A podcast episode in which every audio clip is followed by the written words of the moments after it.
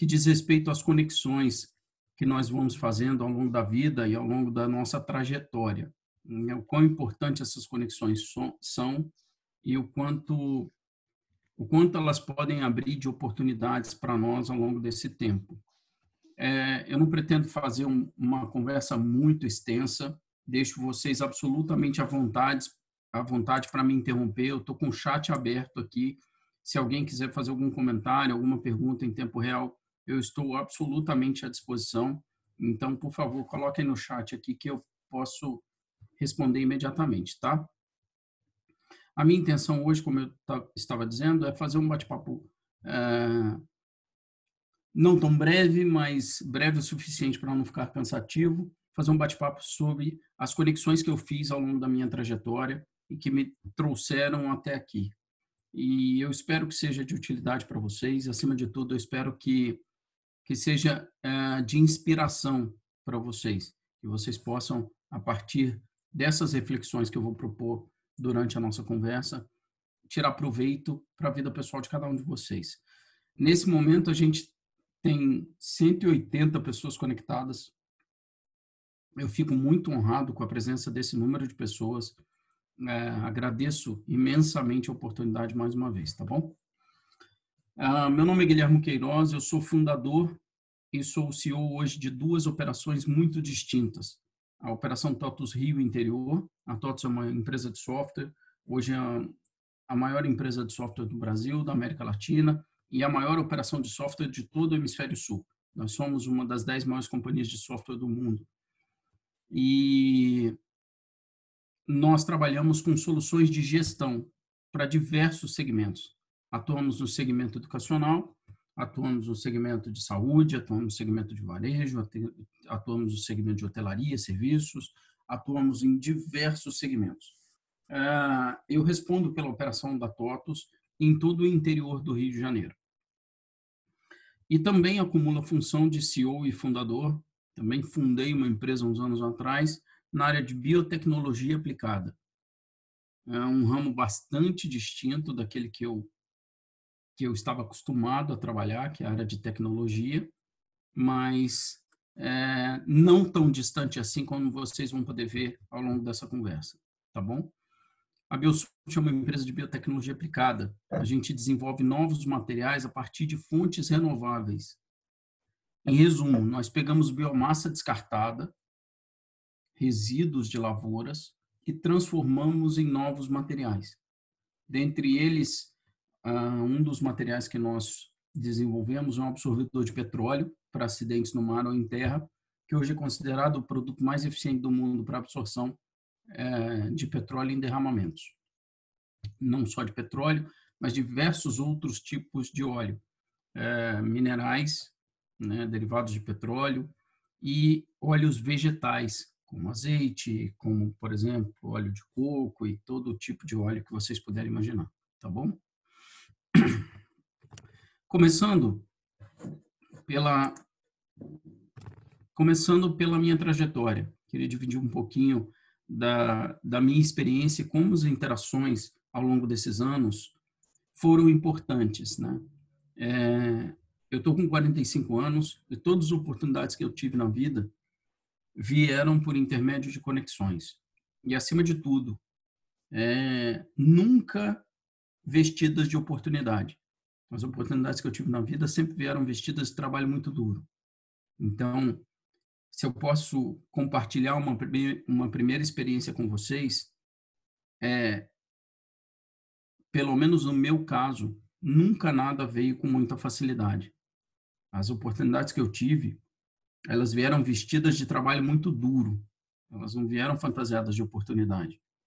E muitas pessoas que tiveram contato com aquilo que eu via naquele momento me chamaram de louco. Não, Guilherme, isso é loucura, isso não faz sentido, em hipótese nenhuma, acreditar num negócio desse. Então, eu estou literalmente acostumado a ser chamado de louco. Portanto, é, se vocês também acharem isso, eu não vou me sentir de maneira nenhuma ofendido, tá bom? Falando um pouquinho dessa trajetória, né? Como é que tudo começou? Eu era um aluno bastante é, diferente, né? Sempre tive uma boa uma boa performance, mas eu nunca fui aquele aluno mais certinho, mais concentrado, é, o mais. Eu nunca fui um aluno exemplar. Acho que essa é a palavra certa. Eu, eu sempre fui, é, eu sempre acreditei que a nossa vida ela tem duas dimensões. Uma dimensão que é muito séria, que é o trabalho, e uma dimensão que é muito é, vida, que é o tempo que nós passamos com as pessoas que a gente ama, que é o tempo que a gente passa é, se divertindo, fazendo aquilo que a gente gosta. É, quando eu fiz o meu curso técnico, eu conheci um professor brilhante, diga-se de passagem, um, um técnico exemplar.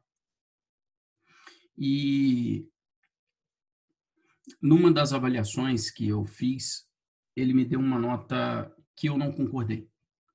E eu pedi uma revisão de prova, e aquilo causou um certo constrangimento para ele, porque, segundo ele dizia, é, ninguém nunca, em hipótese nenhuma, poderia é, tirar uma nota máxima na prova dele.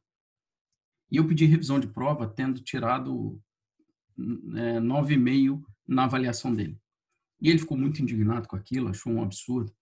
E na revisão de prova, é, eu acabei recebendo uma nota máxima, que segundo ele foi a primeira vez que ele fez isso na vida dele. E, e na verdade, o ponto era, é, era um menino de 14 anos, é, querendo mostrar para ele, no fundo, que é, existia sim a possibilidade de alguém fazer algo diferente. No fundo, o que eu queria mostrar para ele era, cara, não dá para você dizer para o resto da vida que você nunca deu uma nota máxima para alguém. Alguém um dia vai te mostrar que é possível. E, e, essa é uma das coisas que eu carrego comigo até hoje, sabe? Se alguém pode fazer, é, no fundo do meu, no, do, do meu coração, né? Eu acredito que eu também posso. E eu acho que isso é uma coisa super relevante, relevante que eu procuro passar até para os meus filhos, né? Se alguém pode fazer, vocês também podem. Se alguém tem condição de fazer, você também tem. Se alguém consegue empreender desenvolver um negócio gigantesco, você também consegue. Tem uma frase de um, de um filósofo, ele chama Henri David Thoreau. Ele diz o seguinte: não existe nada mais encorajador do que a inquestionável capacidade humana de mudar o seu próprio destino através de um esforço consciente. É, acho que, como muitos de vocês, eu venho de uma família muito humilde e, e eu sempre acreditei que o meu esforço podia fazer a diferença no meu desenvolvimento humano.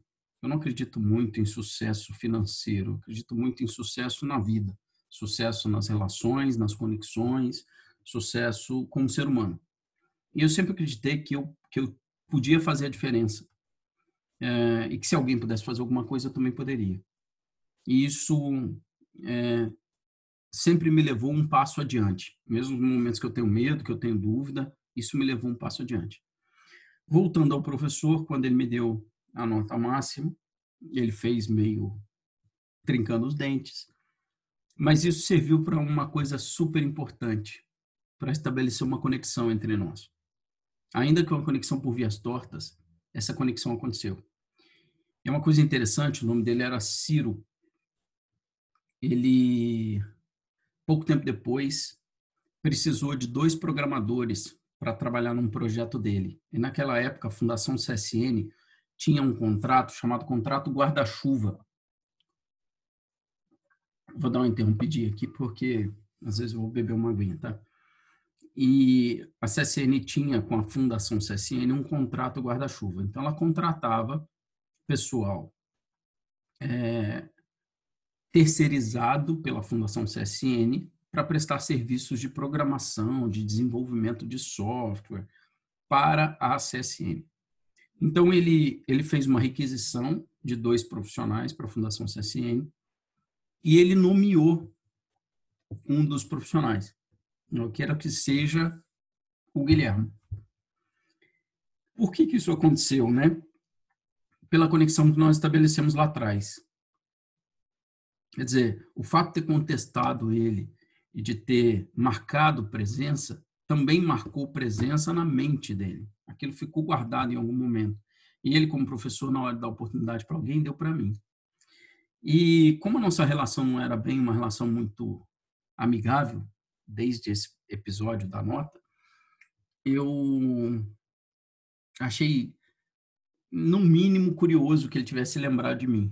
E na primeira oportunidade que eu tive com ele, eu perguntei, falei, poxa, Ciro, eu recebi uma, um convite para trabalhar na Fundação CSN, eu estou trabalhando, eu fazia estágio numa outra empresa. Estou fazendo meu estágio, recebi um convite para trabalhar na Fundação CSN, você indicou meu nome, eu fico muito feliz e tal, muito obrigado, mas não consigo entender como é que você indicou a mim. E ele fez um comentário que eu nunca mais esqueci. Ele falou assim: é, de fato, tem pessoas que são talvez programadores até melhores que você. Porque na sala tinham 30 pessoas, eu certamente não estava entre os três melhores. De fato, tem programadores melhores que você lá. Mas talvez não tenha, talvez a gente não tenha pessoas com o coração que você tem. Talvez a gente não tenha pessoas com a atitude que você tem. E eu preciso de pessoas com atitude. E aquilo me marcou muito, porque foi a primeira boa oportunidade que eu tive na vida.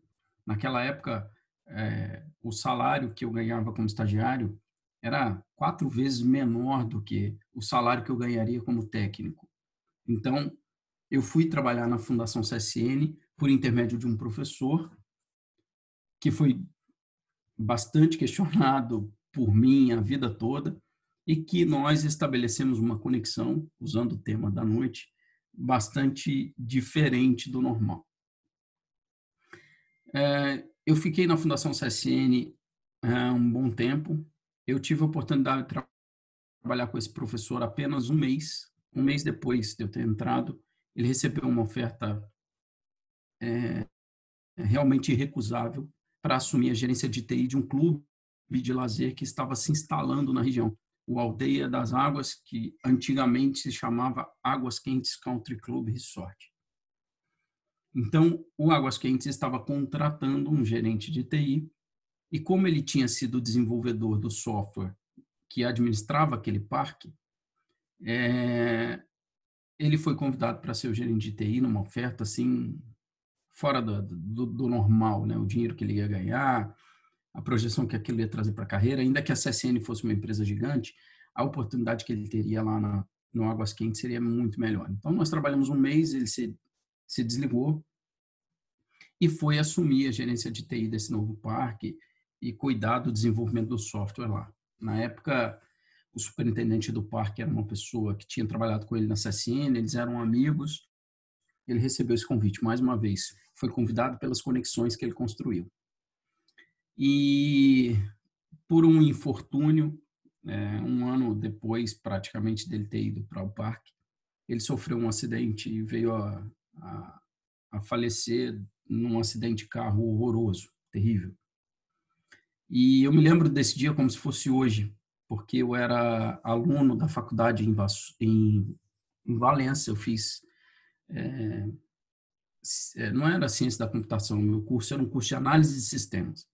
Eu fazia análise de sistemas em Valença e eu estava dentro do ônibus indo para a faculdade. E eu vi uma, uma, uma série de latinhas pegando fogo, assim, as pessoas acendiam latinhas quando tinha um acidente na estrada, fazem isso até hoje, né? Latinhas com óleo e tal, e com fogo para avisar que tinha um acidente, para reduzir a velocidade.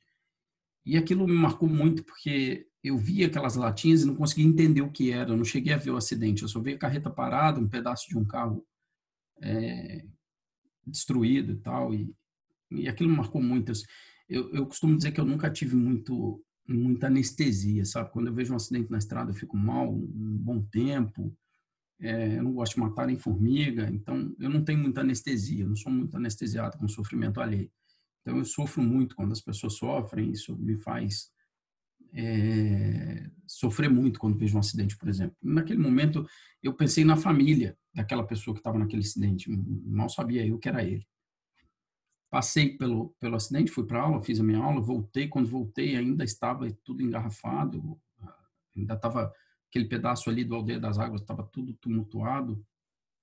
E, e, e aquilo não sei, mexeu comigo. No outro dia de manhã, quando eu cheguei para trabalhar na CSN, as pessoas me disseram: Você soube o que aconteceu com o Ciro? Eu não sabia. Não, não soube. Ele sofreu um acidente ontem. E aquilo me deu um aperto no coração tão forte que eu consigo me lembrar como se fosse hoje. Um aperto tão grande, uma dor tão profunda que eu, que eu só de lembrar dói. Eu falei, poxa vida. É, quer dizer, uma pessoa que fez tão, tanto para mim, né, que me ajudou tanto me dando esse emprego, perdeu a vida num acidente. Que pena. Ele estava tão feliz no emprego dele. Pensei comigo, né? E aí, durante o dia, aconteceu um negócio inusitado. As pessoas começaram a, a passar é, por mim e falar: Poxa, é, eles estão, é, durante os dias, né, não naquele dia do acidente, os dias seguintes, é, eles estão recebendo currículo para a vaga do Ciro lá no, na Aldeia das Águas e tal, no, no, no, Águas Quentes e tal. E aquilo me feriu, sabe, assim, na alma. Eu falei, nossa, eu não tenho coragem de mandar meu currículo para a vaga de uma pessoa. E olha que a minha relação com ele era para lá de duvidosa, não era uma boa relação, sabe? E eu, eu não tenho coragem de mandar minha, meu currículo. E, curiosamente, eu trabalhava na CSN com um líder chamado Sebastião Tadei. O Tadei era, é, para dizer pouco, ele era muito formal comigo, tá? Na verdade, ele não falava comigo. Ele passava por mim, olhe lá. E eu tomei uma decisão naquela época de não mandar meu currículo. E o meu contrato estava acabando, porque era um contrato guarda-chuva, como eu falei para vocês, era um contrato por tempo determinado. Meu contrato estava acabando. E aí, meu contrato terminava no dia 30 de junho, me lembro direitinho, 30 de junho de 1994. Estou ficando velho, né? Estão 45 anos. Então, 30 de junho de 94. No dia 29, o, o Ciro tinha falecido no dia 12 de junho, que era dia dos namorados. E no dia 29, o Tadei, uma pessoa que eu tinha uma conexão, me chamou para conversar. Era uma conexão de trabalho, fria, mas existia. Chamou para conversar na sala dele, eu falei, pronto, agora perdi meu emprego, né? porque meu contrato está vencendo, o chefe me chamou para conversar, já era. E aí eu sentei na, na mesa dele e ele falou comigo assim, você gostaria de sair da, da CSN? Aí eu falei, pronto, agora está resolvido, eu perdi o emprego mesmo. Aí eu falei, não, não é que eu gostaria, mas meu contrato está acabando e se eu tiver de sair, vou ter que procurar um emprego, vou fazer outra coisa. E esse meu líder, né, na época, o Tadei, virou para mim e falou, não, eu não sabia que seu contrato estava vencendo. Seu contrato está vencendo? Eu pensei comigo, esse cara deve ser louco, né? Ele me chama aqui para me demitir não sabe que meu contrato está acabando. Aí eu falei com ele, não, meu contrato vence amanhã. Ele falou, nossa, que curioso. Deixa eu te falar uma coisa. É, você sabe do incidente que aconteceu com o Ciro, não sabe? Falei, sei, claro que eu sei. Vocês eram amigos? Eu falei, não, de jeito nenhum. Nunca tivemos amizade. Ele foi meu professor, trabalhamos juntos um mês aqui, mas amigos nós nunca fomos. Não, porque eu soube que você que está cuidando dos softwares, dos programas dele aqui dentro. É verdade isso? Eu falei, é. Eu herdei todos os programas dele quando ele saiu, então já tem um ano que eu dou manutenção e desenvolvo soluções em cima daquilo que ele desenvolvia. Ah, então você conhece muito bem o que ele fazia, né? Falei, é. De certa forma, sim, porque um ano trabalhando com os códigos que ele desenvolvia, eu tive que entender a cabeça dele. Não dá para ligar para o céu para saber o que ele quer dizer quando ele desenvolve isso, né? Então, eu tenho que me virar aqui, né? Não dá para ligar para ele. E, e, mesmo quando ele era vivo eu trabalhava, eu tentei umas duas vezes ligar para ele para tirar dúvidas, ele respondia para mim com, com, a grosseria que era peculiar a ele. Ele falava, cara, isso não é problema meu mais, se vira. Parece que não foi meu aluno, pô se vira. Era assim que ele falava. Então não adiantava. Eu falei, olha, eu me viro do jeito que dá aqui com os softwares dele. Ele falou, deixa eu te falar, eu tenho um amigo que é o superintendente do Águas Quentes hoje. Ele está procurando uma pessoa para substituir o Ciro. Já recebeu uma enormidade de currículos, mas ele não está confortável. Ele queria conversar com a pessoa que substituiu o Ciro aqui na CSN. E eu soube que era você e eu queria te mandar lá. E aí ele fez uma conexão com o, o Lacir, que era o superintendente do parque naquele momento, que hoje é um grande amigo que eu tenho, é, meu compadre, uma pessoa incrível. Então ele fez a conexão com o Lacir e falou: "Tô mandando um menino aí para conversar com você". Eu era um moleque de 19 anos.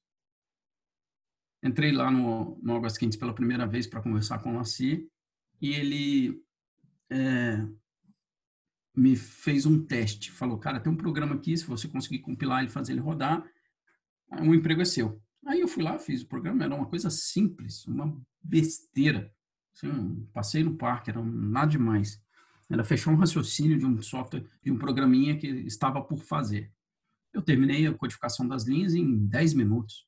E falei com ele, olha, tá pronto, preciso de alguém para me ajudar a testar, mas se é só isso, tá pronto. Aí ele falou, pera que eu vou chamar uma pessoa para testar. E chamou uma pessoa da secretaria para fazer o teste daquilo comigo. Testou, funcionou, era aquilo mesmo, era um programa de cadastramento de títulos. Naquela época o H500 vendia títulos, acho que vende até hoje, né? Vendia títulos e a pessoa comprava o título para poder frequentar o clube e tal. E era um programa para cadastrar esses títulos. E aí eu falei com ele, olha, se está funcionando, tá bom, agora é, é isso. Aí ele falou, você não se importa de compilar isso na base oficial do clube? Eu falei, não, peraí, não posso ter acesso à base oficial. É, não, não, deixa eu te explicar. Esse programa era o que o Ciro estava fazendo quando ele infelizmente faleceu.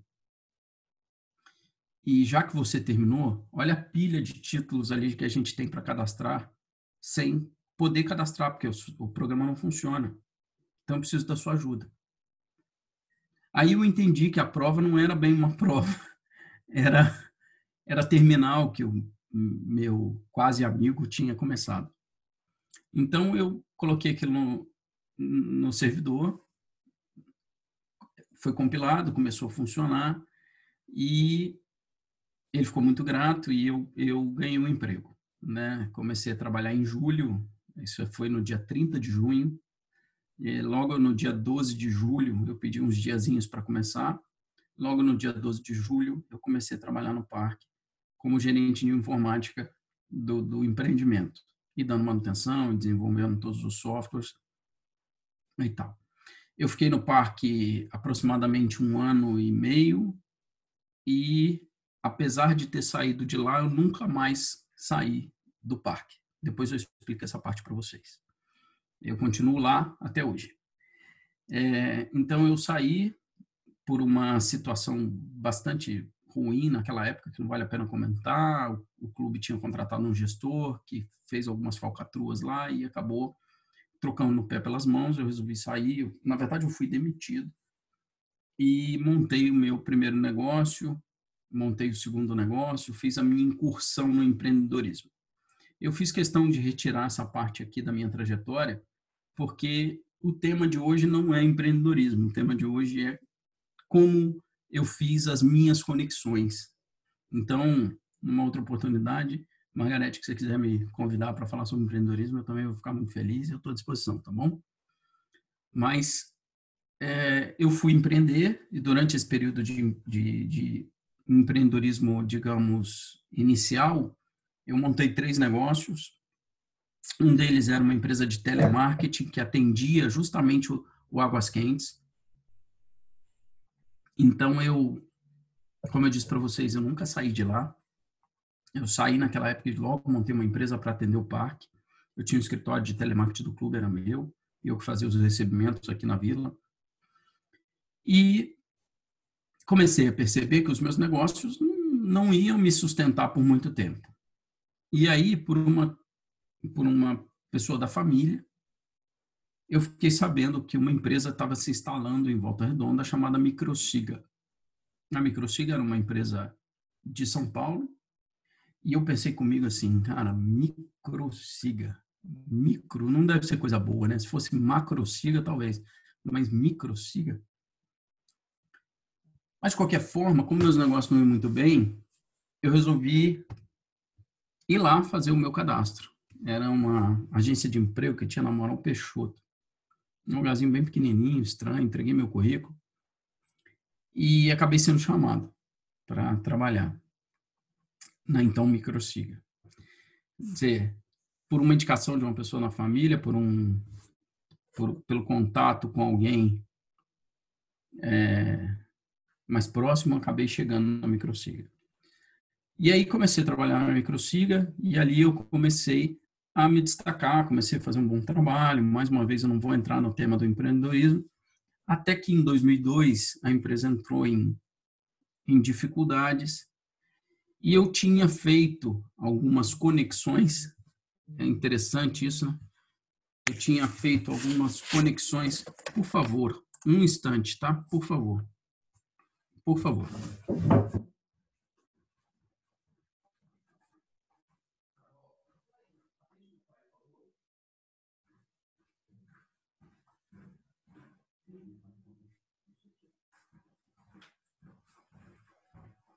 Desculpa, pessoal. O telefone tocou da casa da minha mãe.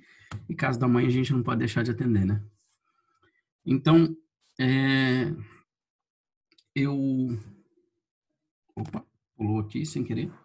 Então, eu tinha feito algumas conexões com a com o ecossistema, digamos assim, da Microsiga.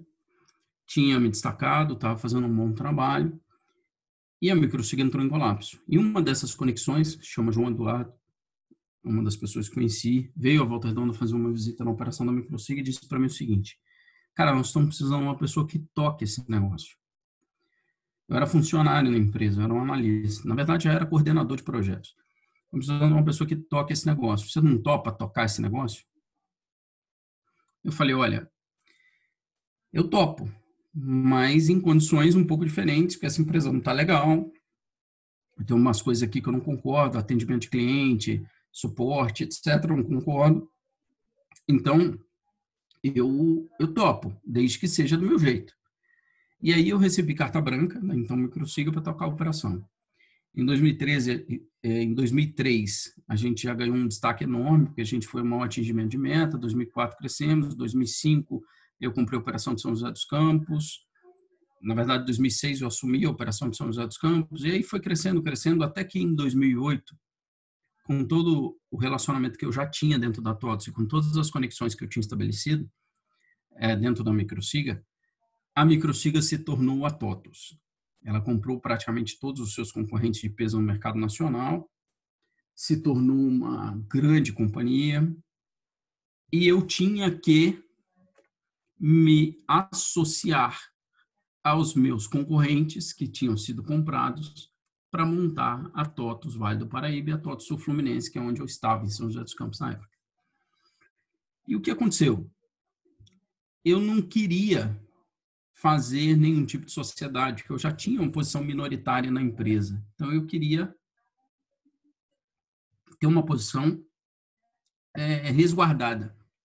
E aí, mais uma vez, é, através das minhas conexões, do respeito que as pessoas tinham pelo meu trabalho, consegui convencer a TOTOS a me suportar, suportar no sentido de me dar suporte, para adquirir e não compor sociedade com os meus concorrentes.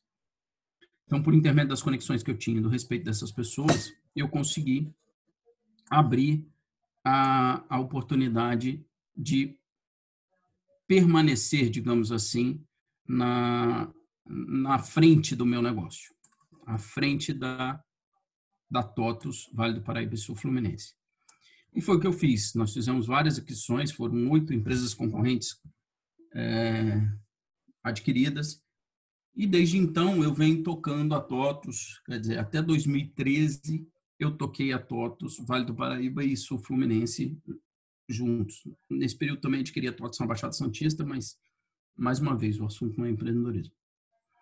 E aí veio é, um insight, né? Com 30 e poucos anos, quase 40 anos, eu cheguei à conclusão de que um dia eu teria que deixar de fazer o que eu faço. Isso também eu acho que é uma lição importante para todo mundo, né?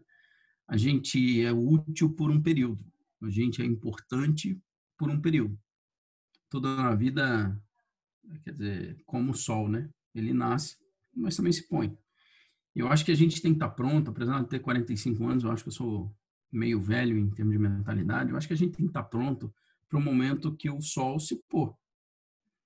E na TOTUS, por ser uma empresa muito exigente, cumprimento de metas, etc., eu sempre tive convicção de que um dia eu não ia ser útil mais. Continuo sendo hoje, mas eu me preparei para não ser.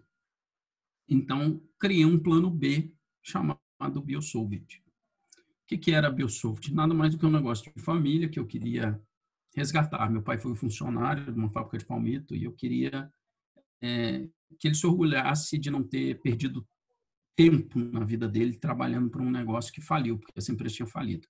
Então, eu comprei tudo que tinha sobrado dessa empresa e criei uma empresa de biotecnologia aplicada para reaproveitar os resíduos justamente da indústria de palmito em conserva. E, bom, como é que um analista de sistemas com uma carreira dentro de uma empresa de software monta uma empresa de biotecnologia? Através de conexões. A Biosoft é, no fundo, no fundo, uma empresa de conexões. O que, é que nós somos hoje? Nós somos um hub de inovação. Eu tenho acordos com pesquisadores que usam a nossa plataforma de desenvolvimento e desenvolvem as suas soluções. O que, que qual foi a grande sacada da Biosolved? Entender que muitas das pesquisas que nós desenvolvemos no Brasil e no mundo hoje morrem dentro de bibliotecas universitárias. Tem muito talento em pesquisa que nunca vira um produto, nunca vira um sucesso, porque falta oportunidade. A Biosoft oportuniza o acesso ao mercado a esses pesquisadores, sem que eles tenham que deixar de ser pesquisadores, porque tem esse problema também. O pesquisador, quando resolve empreender, ele tem que desenvolver competência como empreendedor e ele acaba abandonando aquilo que levou ele a empreender, que são as competências de pesquisador.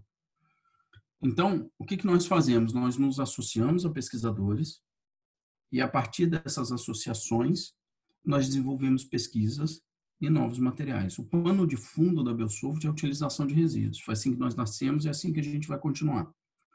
Mas, é, além disso, nós incorporamos a Biosoft a, a pegada de sustentabilidade. Quer dizer, não é só desenvolver novos materiais, tem que ser novos materiais que preservem a vida no planeta, que melhorem a vida no planeta. E assim nós desenvolvemos produtos para jardinagem, jardinagem, que é a nossa linha BioGreen. Criamos produtos que fazem absorção de petróleo, que é a nossa linha BioBlue. Se vocês verem a logo BioGreen nessa mesma grafia, só com uma folha, é uma marca da Biosoft. Se vocês verem uma marca chamada BioBlue, só com essa gota, é uma marca da Biosoft. Então, assim nasceu essa empresa. Num resumo de dois minutos, né, uma trajetória que começou em 2014 e que chegou até aqui, né? Num, num resumo muito muito breve, né? Quem é a BioSult hoje? Nós somos sem dúvida nenhuma a startup mais premiada do Brasil. Nós temos mais de uma dezena de prêmios em competições de startup. Temos cinco prêmios internacionais. A gente venceu o Grand Prix de Inovação de Paris, foi o primeiro prêmio internacional que tivemos. Vencemos o Grand Prix de Inovação de Viena. Fomos considerados uma das 12 melhores startups do mundo em São Francisco, na Califórnia. A gente foi acelerado pela maior aceleradora de empresas do mundo, que é a Plug and Play, que acelerou o Google. O Google nasceu dentro da Plug and Play, o PayPal nasceu dentro da Plug and Play, a Dropbox nasceu dentro da Plug and Play e a Biosoft, de certa forma, nasceu dentro da Plug and Play. Nós fomos acelerados na Plug and Play no Vale do Silício. É, ficamos entre as duas melhores startups do mundo no ano passado. Vencemos é, é, em novembro do ano passado, vencemos uma competição chamada Blue Bio Valley para identificar a startup mais é, mais interessante do mundo na preservação dos oceanos. E agora, semana passada, vencemos ah, o prêmio do Salt Summit em Madrid como a melhor startup de sustentabilidade do mundo. É, além de todos esses prêmios, a gente está construindo uma trajetória muito legal. Nós captamos quase 20 milhões já de reais em investimentos. É, nós já construímos duas fábricas, uma em Santa Catarina, outra aqui na região, em Volta Redonda, em Barra Mansa, na verdade. É, a gente tem um grupo de pesquisas aqui no Brasil, junto com a UERJ, estamos abrindo um em São Carlos, estamos começando uma operação em Houston, nos Estados Unidos, fazendo a nossa primeira remessa para fora. E a gente tem a pretensão, nos próximos meses, também inaugurar um, um grupo de pesquisa e desenvolvimento em Portugal. uma trajetória realmente muito bonita. E, como eu disse para vocês, o analista de sistemas só consegue fazer uma empresa de biotecnologia através de conexões. Mas não só isso, a gente só consegue fazer uma empresa através de conexões. E são as conexões que estão levando a Belsoft até onde ela vai. Esses prêmios, que todos que nós ganhamos, eles só servem para uma coisa. Para que a gente faça conexões. Para que a gente se conecte com pessoas, para que a gente tenha contato com as pessoas. Se vocês tiverem curiosidade, quiserem entender o que é Belsoft, procurem no Google. Biosoft vai ter uma série de notícias. E procurem Biosoft Anshan com dois M's de Maria. Biosoft Anshan e vocês vão achar a competição da Anshan no ano passado, que a gente fez o pitch, ganhamos como melhor startup do Brasil. É, o nosso, nosso pitch já lá para 1 hora e 35 de evento. Nós fomos a última startup a apresentar. Se vocês quiserem entender um pouquinho o que a gente faz, assistam esse pitch, porque eu conto bem a história. Em um determinado momento, o Luiz Prete, que é presidente do conselho da Cargill, acho um dos grandes gigantes do agronegócio brasileiro e da, da trading brasileiro, né? O, o, Luiz, que é presidente do conselho da Cargill, falou comigo assim: você não acha que é um fera, Belsoft, quer dizer, injusto, Belsoft? Não é injusto a tradução, mas é, é pouco. Ah, vai, pouco justo a Belsoft, na trajetória que ela tem já, com todo o sucesso que ela alcançou, participar de uma competição de startup. Eu falei: olha, Luiz, em nenhum outro lugar no mundo eu poderia fazer as conexões que estou fazendo aqui hoje. Aqui no Júri tem você da Cargill, tem o presidente da Gerdau, Guilherme Gerdau, tem presidente da GE, tem presidente da Embraer, tem presidente da GM. Quando é que eu poderia falar com todos vocês em conjunto? Quando é que eu poderia fazer essas conexões? Então, esses prêmios servem para isso. E, no fundo, é, foram essas conexões que levaram a gente a receber a primeira proposta de investimento, e foram essas conexões que nos trouxeram a segunda e a mais importante é, rodada de investimento que nós fizemos até hoje, que foi justamente com o presidente fundador da TOTOS, o Lércio hoje, depois de 20 anos é, em que eu acompanhei a trajetória dele, acreditei no sonho dele apostando na TOTOS, ele resolveu começar a acompanhar a minha trajetória, acreditar no meu sonho. Hoje ele é sócio da Belsold e é membro do nosso conselho de administração. Então, essa é, essa confiança partiu também de uma conexão bem feita no passado. É, e aí, fechando um pouquinho a nossa trajetória e pulando para aquilo que diz respeito a nós nesse momento, né? Nós estamos vivendo um momento de grande incerteza. Acho que todos vocês sabem disso. Eu não preciso ficar aqui repetindo, eu não vim aqui para falar da Covid-19. Não é isso mas é um momento de grande incerteza. É um momento que está todo mundo muito inquieto e inseguro a respeito do que vai fazer no futuro. Não é diferente conosco, acho que não é diferente com ninguém no mundo. Né? Não me recordo é, quando o mundo parou ao mesmo tempo como aconteceu agora. Acho que foi a primeira vez. É, nós temos 188 países afetados por essa crise. Acho que é a primeira vez que o mundo passa por uma situação como essa. É, estamos todos muito inseguros, ainda que a gente não tenha coragem para dizer isso. E o que eu tenho dito nas diversas lives e eventos que eu participo, é, talvez seja a hora da gente transformar essa insegurança em preparação. É a hora de afiar o machado. É a hora da gente se preparar porque isso só depende da gente. Num evento que eu participei esses dias, uma pessoa falou comigo assim: Ah, tá bom, Guilherme, muito legal você falar em preparação, mas e uma pessoa que está precisando de grana para comprar a cesta básica? Como é que ele faz? A minha resposta, em outras palavras, foi: acredite nas suas conexões. Na verdade, é assim, eu testei um exemplo de um grupo de amigos, tá? Vou mostrar para vocês daqui a pouco os bandidos aí. A gente é, quando fechamos o curso técnico, falei para vocês que eu não era um aluno exemplar, porque a gente era agitado e tal. Não éramos, sem dúvida, alunos modelos, modelo, mas sempre fomos muito bem sucedidos naquilo que a gente fazia. E esse grupo tinha um lema, quando a gente se formou, a gente fez um lema. O lema era: onde come um, come dois. O que, que isso queria dizer? Queria dizer que se um dia nós, um de nós, passássemos por dificuldades, a gente teria o outro para procurar. E isso vale para a gente até hoje. Então, eles sabem, meus amigos sabem, que se eles ficarem desempregados, se eles precisarem de apoio, se eles é, em algum momento precisarem de suporte, os outros vão estar aqui.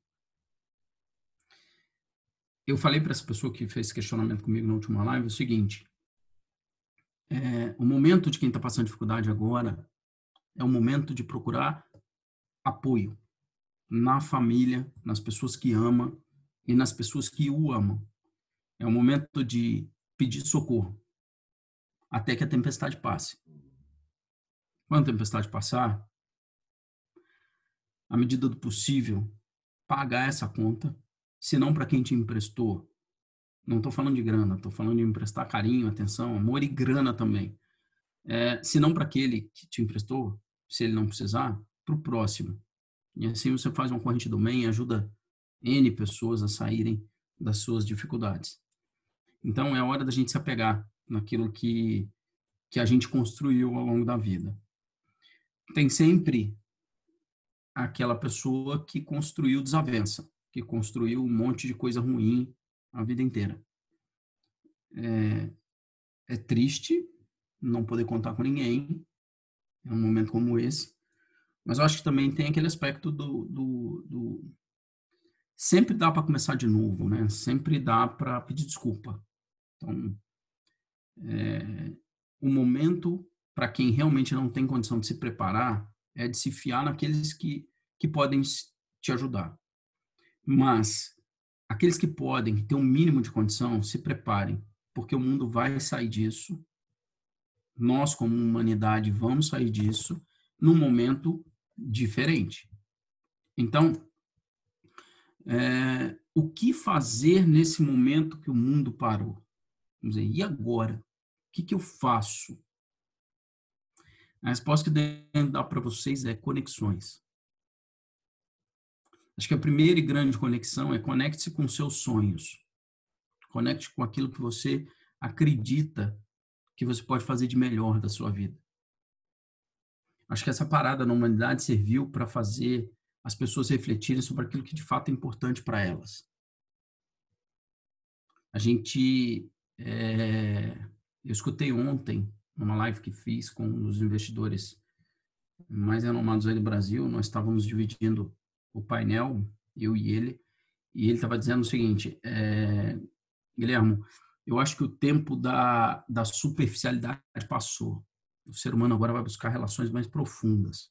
E eu concordo, concordo. O tempo da superficialidade passou. O tempo das coisas superficiais, daquilo que não te faz feliz, passou. O tempo daquilo que não te faz bem, passou. Então, procure se conectar primeiro em você, primeiro nos seus sonhos, primeiro naquilo que te faz bem. Conecte aquilo que te faz bem, aquilo que te faz sentir melhor, que te faz ser um, um, que te faz ser um ser humano melhor. O segundo ponto é conecte-se com pessoas que te fazem bem, que te fazem crescer. Sabe? Os relacionamentos que te puxam para trás, os relacionamentos que te fazem mal, os relacionamentos que são tóxicos para sua vida, eles perdem relevância nesse momento fujam disso, saiam o mais rápido possível disso. É uma grande oportunidade para dizer, olha, não dá mais. Beleza? O terceiro ponto é conecte-se também com o seu futuro. Como é que você se conecta com o seu futuro? Se preparando, afiando o machado. Se preparando para um novo momento. Estudando, lendo, assistindo. Tem muito material hoje em vídeo de grande valia. Alguns filmes que eu vi na minha vida trouxeram as maiores lições de vida que eu já tive. Então assistam, leiam, conversem, se conectem, busquem informação e se preparem. Para aqueles que estão trabalhando, a mensagem é nunca foi tão fácil se conectar com as pessoas há quatro meses atrás, ninguém poderia imaginar que eu ia conseguir falar one-to-one -one com, com o presidente da Gerdau. Ele se chama Gustavo Werneck. Há três semanas atrás, eu mandei uma mensagem para ele pelo LinkedIn. Ele me respondeu 15 minutos depois. Nós conversamos e hoje eu estou evoluindo numa discussão para ser fornecedor global da Gerdau em produtos de absorção e contenção de armamento de petróleo. Nunca foi tão fácil ser ouvido. As pessoas estão a maior parte do tempo conectadas. E essas conexões, elas reverberam aquilo que você é. Então, use essas conexões de maneira positiva. Se conecte se você está atuando e trabalhando com um propósito. E aí eu entro na última e quinta sugestão, né? Conecte com um propósito. Qual é o seu propósito? O que, que você quer fazer? O que, que é importante para você? Qual o seu propósito de vida? Se conecte com ele. Pare para pensar agora. Avalie aquilo que faz bem para você, mas também avalie aquilo que você faz de bem para os outros, que é o seu propósito. É, você tem realmente dado atenção à estrada que vai te levar para o futuro? O quanto você está realmente conectado com os seus propósitos, com aquilo que você vai empreender? Como é que você se conecta com as pessoas? Como é que você se promove? Como é que você promove o seu negócio para aqueles que ainda estão trabalhando? Como é que você promove a sua empresa no momento que você não pode visitar ninguém? Como é que você estabelece conexões? Redes sociais? Sim e não. Sim, se você utilizá-las com propósito. Não, se aquilo for um passatempo. Eu conheço poucas coisas tão nefastas no mundo quanto uma rede social. E eu conheço poucas coisas tão saudáveis no mundo quanto uma rede social. É um paradoxo, mas eu explico. Uma rede social mal utilizada que te leva a comparações com outros seres humanos, a vaidade, que te leva a problemas existenciais, ela é a pior coisa que você pode ter ao seu lado nesses dias.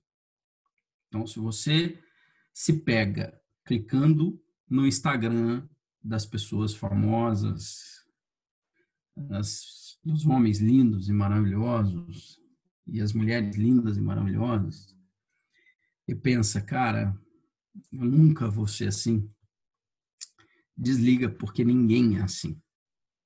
Nem eles na foto são assim. Experimenta fazer uma bela produção com você. Certamente você vai ficar muito melhor do que você é quando você está sem produção. Agora, experimente ver uma foto do seu artista favorito sem maquiagem. E você vai entender que ele é uma pessoa comum. E não tem nada de tão glamouroso assim. Pelo contrário, vez por outra costuma assustar a gente na rua, né? Tem artista aí que é muito bonito na televisão, que quando tira maquiagem, cobra barato para assustar uma casa três, quatro salas, cozinha e banheiro. Então, temos que tomar cuidado com aquilo que nós idealizamos. E a rede social, ela tem essa característica. Ela traz ideais para dentro da nossa vida que não são saudáveis. Por outro lado, quando você usa a rede social com propósito, com motivo, com uma razão, ela pode ser a melhor coisa do mundo, porque ela pode promover, ela pode te levar para caminhos que você nunca imaginou. Você pode se deparar participando de uma live ou ganhando um prêmio e dentro da plateia está Al Gore, que foi vice-presidente dos Estados Unidos durante dois mandatos consecutivos do Bill Clinton. E esse cara virar para você naquele momento e falar, cara, parabéns, seu negócio é ultra relevante, o mundo precisa de negócios como o seu. É, eu passei por essa situação agora. Dentro de uma de um ambiente de conexão, onde eu estava apresentando meu negócio. Então, as conexões, quando elas têm um propósito, elas são saudáveis. Quando elas não têm um propósito, elas se perdem. E aí eu vou dar um exemplo para vocês do LinkedIn. Deixa eu eu pegar uma tela aqui. Vou colocar na tela, tá, pessoal? Vou colocar na tela. Imagino que vocês estejam aí vendo a minha tela. Esse é o meu LinkedIn, para quem quiser me conectar depois. É, é, bem legal, tem gente do mundo inteiro aí conectado comigo. Mas eu vou mostrar para vocês o que eu falei agora há pouco. Gustavo Werneck. Tá aqui a mensagem que troquei com ele. Tá, opa. Tá na tela aí para vocês verem, não sei se vocês conseguem ver, mas tá aqui na tela. Tá aí, Guilherme, me chamo Guilherme, sou CEO e fundador da Biosoft, blá, blá, blá, blá, blá, blá. Queria falar com você. Ele falou, cara, fala com o Maurício, que é o cara para você fazer contato, ele vai te atender. A gente falou por telefone depois, o Maurício me atendeu, depois o Maurício atendeu outra pessoa. Olha quem, o Gustavo, presidente CEO da Gerdau. Então, quando o LinkedIn serve para isso, para fazer conexões, para te abrir oportunidades, tá ótimo. Quando ele serve, é, ou quando a rede social, não é nem o LinkedIn, né, gente? Quando a rede social, ela serve para te tirar do foco, para te tirar daquilo que é mais importante, fuja disso. Fuja disso. Não perca o tempo de vocês. Eu gosto muito do LinkedIn e é a única rede social que eu realmente gosto. Porque o LinkedIn é uma rede social de propósito. É uma rede social onde as pessoas estão ali para fazer negócios, onde as pessoas estão ali para se conectar com um propósito. Então, é, o Brasil ainda tem muita dificuldade com o LinkedIn. Alguns países no mundo hoje quando se apresentam, não trocam mais telefone, trocam LinkedIn. Na França é assim. Chega na França hoje um ambiente de negócio, o cara fala para você assim: tá aqui meu cartão, o cartão dele não tem telefone, tem LinkedIn. Então as pessoas usam o LinkedIn como forma de comunicação, é mais do que uma rede social, é um ambiente de comunicação. E eu, particularmente, não, não ganho nada para fazer propaganda do LinkedIn, tá, pessoal? Não ganho nada. Mas eu gosto demais da rede, porque é uma rede de propósito. É uma rede que você passa a mensagem da sua empresa, se conecta, faz negócios. Hoje nós atendemos pelo menos, pelo menos uns 10 clientes que nós abrimos através do LinkedIn, a grandes companhias, pessoas maravilhosas que nos recebem hoje. Então, afiem o machado e façam suas conexões com um propósito. Agora, é, e a vida pessoal? Né? E as conexões pessoais? Onde elas ficam nessa história? Como é que a gente fica nisso, né? E aí eu coloquei na tela para vocês uma, uma coisa que eu acho que é muito legal e que explica bem o que nós somos. Essa turma aqui é a turma que eu conheci quando eu tinha 14 anos. Nós viemos estudar juntos num curso técnico. Somos seis, sete amigos, está faltando um aqui que não pode estar com a gente. É, nesse universo cheio de lives que a gente faz aí todos os dias, a gente encontra tempo, por conta da pandemia, de fazer uma live aí de 15, 15 dias, de 20, de 20 dias para conversar. São pessoas que trabalham na usina, em empresas de serviço, são empreendedores, são professores universitários, é, eu que sou empreendedor, e, e, e, nesse momento, cara, a gente volta a ser os moleques de 14 anos que nós éramos quando nos conhecemos.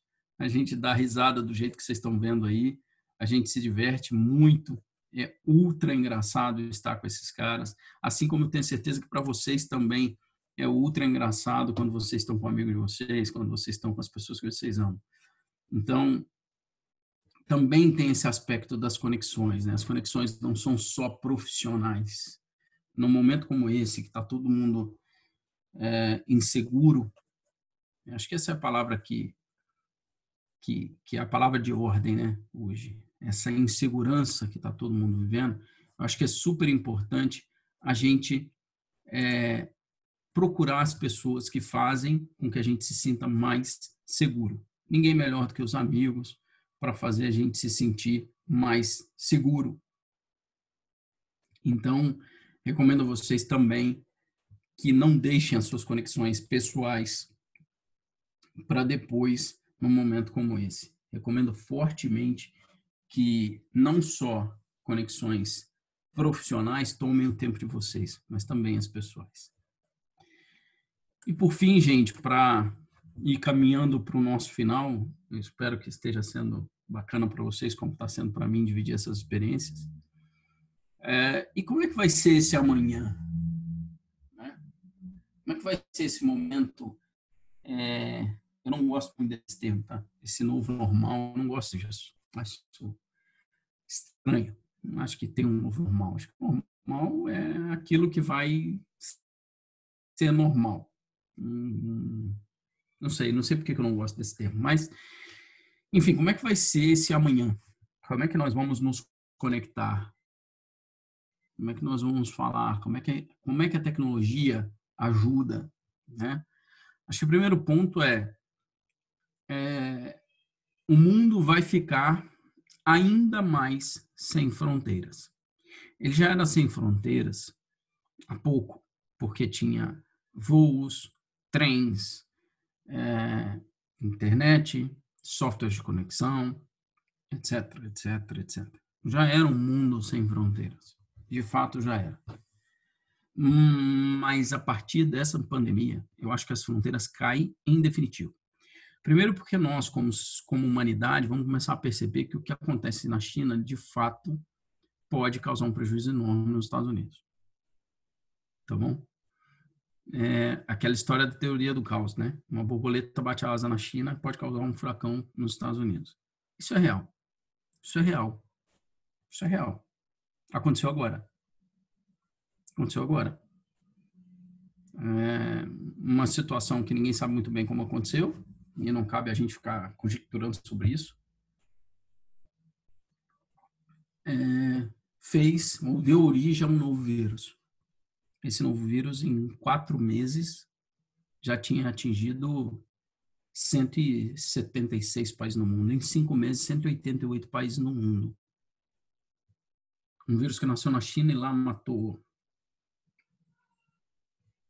sei lá, não sei quantas pessoas foram todo na China foram, se alguém puder me lembrar, mas acho que foram quatro mil e poucas pessoas, sei lá.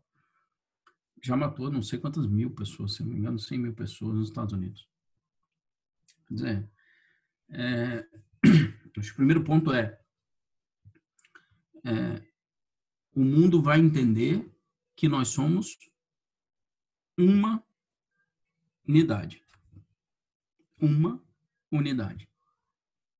Acho que nós não vamos mais enxergar o mundo nos próximos anos como a gente enxergava, com fronteiras. O segundo ponto é a transformação digital, quer dizer, a entrada das companhias e das pessoas no mundo digital, ela a partir de agora é um caminho sem volta, tá? Quem não sabia usar o Zoom aprendeu a usar o Zoom. Quem não sabia usar o Airby vai aprender a usar o Airby. Quem não sabia usar o, o Hangout vai aprender a usar o Hangout. E as pessoas que não sabem fazer negócio à distância vão aprender. Elas vão aprender, de um jeito ou de outro. E isso derruba fronteiras. Os eventos vão começar a ser online, são mais produtivos. A gente vai começar a ter mais tempo para se conectar com o nosso propósito de vida, trabalhando em homework. Nós da TOTOS estamos praticamente decididos a não ter escritório mais. A eternamente trabalhar com homework daqui para frente. Estamos bem inclinados a isso. É, o que significa que as fronteiras acabam. Você está a um clique de distância de qualquer lugar do mundo. É, esse essa bate-papo que eu estou tendo com vocês aqui talvez seja o sexto, sétimo hoje.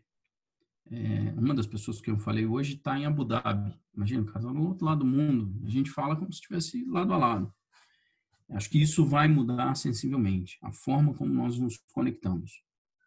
É, não faz sentido gastar o tempo e o dinheiro que a gente gastava para se conectar. É muito mais fácil se conectar do jeito que a gente está se conectando aqui. É, um outro aspecto que eu acho que muda muito são as relações pessoais. Né? A gente precisa, é, agora, mais do que nunca, é, se posicionar a favor das relações pessoais. Eu acho que se nós, o efeito colateral de tudo isso é se nós deixarmos com que o trabalho permeie a vida pessoal e não o contrário, nós vamos nos ver isolados até dos amigos. Isso é muito ruim. É muito ruim. Acho que a gente tem a obrigação de fazer isso nesse período para depois fazer isso pessoalmente de novo. A gente tem falado muito nesse grupo de amigos. Gente, a gente tá legal pra caramba, as lives são super divertidas, você pode ver a cara do mundo ali dando risada, mas, cara, a gente precisa se ver de novo. Quando, se vai ter máscara, se não vai, a gente precisa se ver. E eu acho que esse é o ponto. A gente tem que cuidar das relações pessoais. É, um registro aqui, nós estamos com 212 pessoas na sala, eu estou terminando, fico muito feliz de não ter demandado todo mundo. Muito obrigado pela gentileza, tá, pessoal? É, então, acho que a gente vai passar para um momento de reavaliação das relações pessoais. Eu acho que uh, as pessoas que saírem bem preparadas desse túnel chamado Covid-19 vão ter uma vantagem enorme nesse novo futuro, nesse futuro, tá bom? É, usar esse momento para preparação é fundamental. A gente fez uma brincadeira, a gente criou um meme aqui, né? uma, um meme não, um, GIF aqui na empresa, distribuí para todos os gestores, é um gatinho que entra miando num túnel e sai rugindo como um leão. Esse é o mote da Biosoft hoje, é o nosso lema hoje. A gente entrou no túnel da Covid como um gatinho, a gente vai sair como um leão. Por quê? Porque a gente acabou de captar investimento agora, fazendo um puta investimento, botando coisa, montando galpão, contratando gente. O contrato está todo mundo demitido, a gente está contratando. Estamos estruturando a empresa, é natural que seja assim. E esse processo de estruturação fortalece. Acho que sair fortalecido disso é fundamental. E o último ponto aí, que eu acho que também é muito significativo, é, é se você não conseguiu valorizar as conexões que você fez até aqui, ou tirar proveito delas, proveito no sentido positivo, tá? Ou fez com que você fosse proveitoso para outras pessoas que se conectaram com você, cara, reveja seus conceitos, sabe? É, nós precisamos ser mais úteis às pessoas, para que as pessoas possam ser mais úteis também a gente. É, a gente precisa ser mais, é, mais, acho que talvez doado. É, tem muita gente dizendo o seguinte: ah, o mundo precisava dessa parada porque a gente estava correndo demais. Desculpa, eu não concordo. Acho que, é que a gente vinha na velocidade que dava para ir. Eu acho que se puder correr mais, beleza. O que não pode é correr deixando coisa para trás. Você não pode correr e deixar a família. Você não pode correr e deixar os filhos. Você não pode correr e deixar a esposa. Não pode correr e deixar a vida. Acho que tem que ter um momento para você viajar, tem que ter um momento para jantar, tem que ter um momento para falar com os amigos, tem que ter um momento para tudo. Se você não deixar nada pelo caminho, pode correr à vontade. Tá? É, antes de finalizar, vou responder uma pergunta do Jorge, que colocou aqui no, no chat, tá? É, o novo normal, né? Exigirá que tipo de mindset digital? Eu, eu acho que o, o mindset do mundo hoje, Jorge, é, tem que ser colaborativo. Tá? Tem que ser colaboração. Eu tive a oportunidade de fazer um programa de aceleração no Vale do Silício. Né? O que me impressionou na Califórnia, tá? de maneira geral, assim, que, por que, que aquilo lá é o pau. Não sei se vocês sabem, o mundo tem, acho que 170 bilionários, 175 bilionários o mundo tem no total. 75 são do Vale do Silício. É impressionante. Se a Califórnia fosse um país, ela era a quinta maior economia do mundo. E o que, a Califórnia tem? O que, que o Vale do Silício, não é Califórnia, porque não estamos falando de São Diego, não estamos falando de Los Angeles, não estamos falando de nada, estamos falando de, de, de Vale do Silício, um monte de cidadezinha pequenininha chamada é, Redwood City, é, Sunnyvale. Cara, o que, que tem naquele lugar? Eu diria que tem um mindset diferente, Jorge. E, e qual o mindset daqueles caras? O que, que me impressionou? A primeira coisa que me impressionou foi o seguinte: eles acordam de manhã e eles têm certeza de que eles precisam mudar o mundo, porque se eles não fizerem, ninguém vai fazer. O cara que trabalha lá, que vive, respira aquele ar, ele sabe que o mundo, ele sabe, não é ele acredita, ele sabe que o mundo precisa dele. Se ele não fizer alguma coisa para mudar o mundo, ninguém vai fazer. Isso é fundamental. É um mindset querer mudar o mundo. Cara, eu posso mudar o mundo, eu posso mudar onde eu estou. Eu posso fazer algo maior. A segunda coisa que me impressionou na Califórnia é assim: eles rejeitam, eles refutam veementemente qualquer tipo de cópia.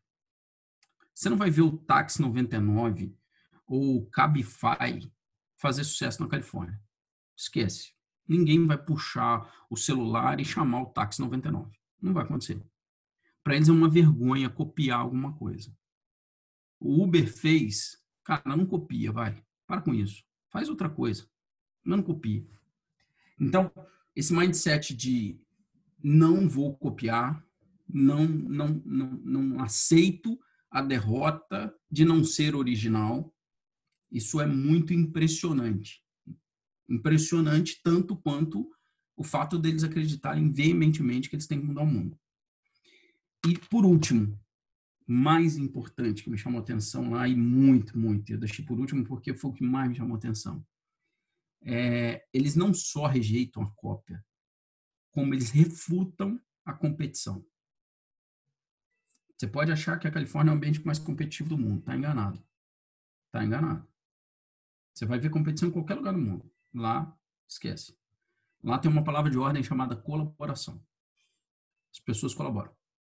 Se o cara tem uma solução e aquela solução não serve para você, não serve, ou melhor, serve para você de alguma forma, ele faz um acordo formal com você, vende a solução dele dentro da sua solução e vocês ganham juntos.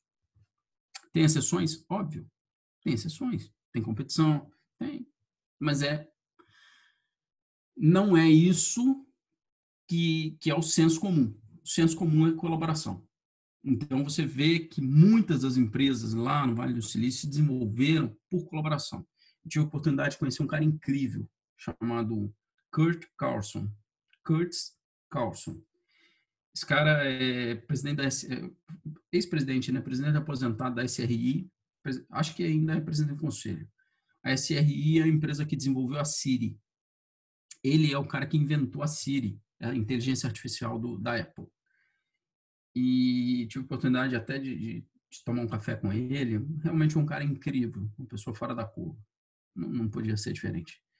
E o que me chamou atenção, né, assim, na figura e tudo, é o, o profundo entendimento dele de que aquilo que ele tinha criado não servia para nada se fosse para andar sozinho.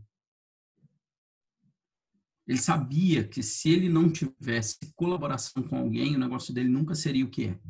E ele fez um acordo de colaboração com o Jobs e vendeu a Siri para a Apple. Por isso, as, as, os movimentos, os M&As, as compras, fusões e aquisições no Vale do Silício são tão intensas, por causa desse sentimento de colaboração. Cara, não adianta eu ficar com um negócio aqui que é lindo, maravilhoso, só para mim.